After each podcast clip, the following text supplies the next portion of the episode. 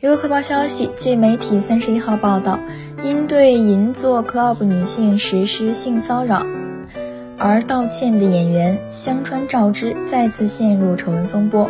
据媒体报道，香川曾在电视剧中的联欢会中对女性工作人员实施暴行。据一位电视剧制作关系者透露，香川不为人知的行为不仅仅是性骚扰。据记者了解，在九十九点九。刑事专业律师第二季即将播出的即将播出的晚上，电视剧举行了联欢会期间，香川喝醉了，对一名女性工作人员出手，殴打了女性的头部，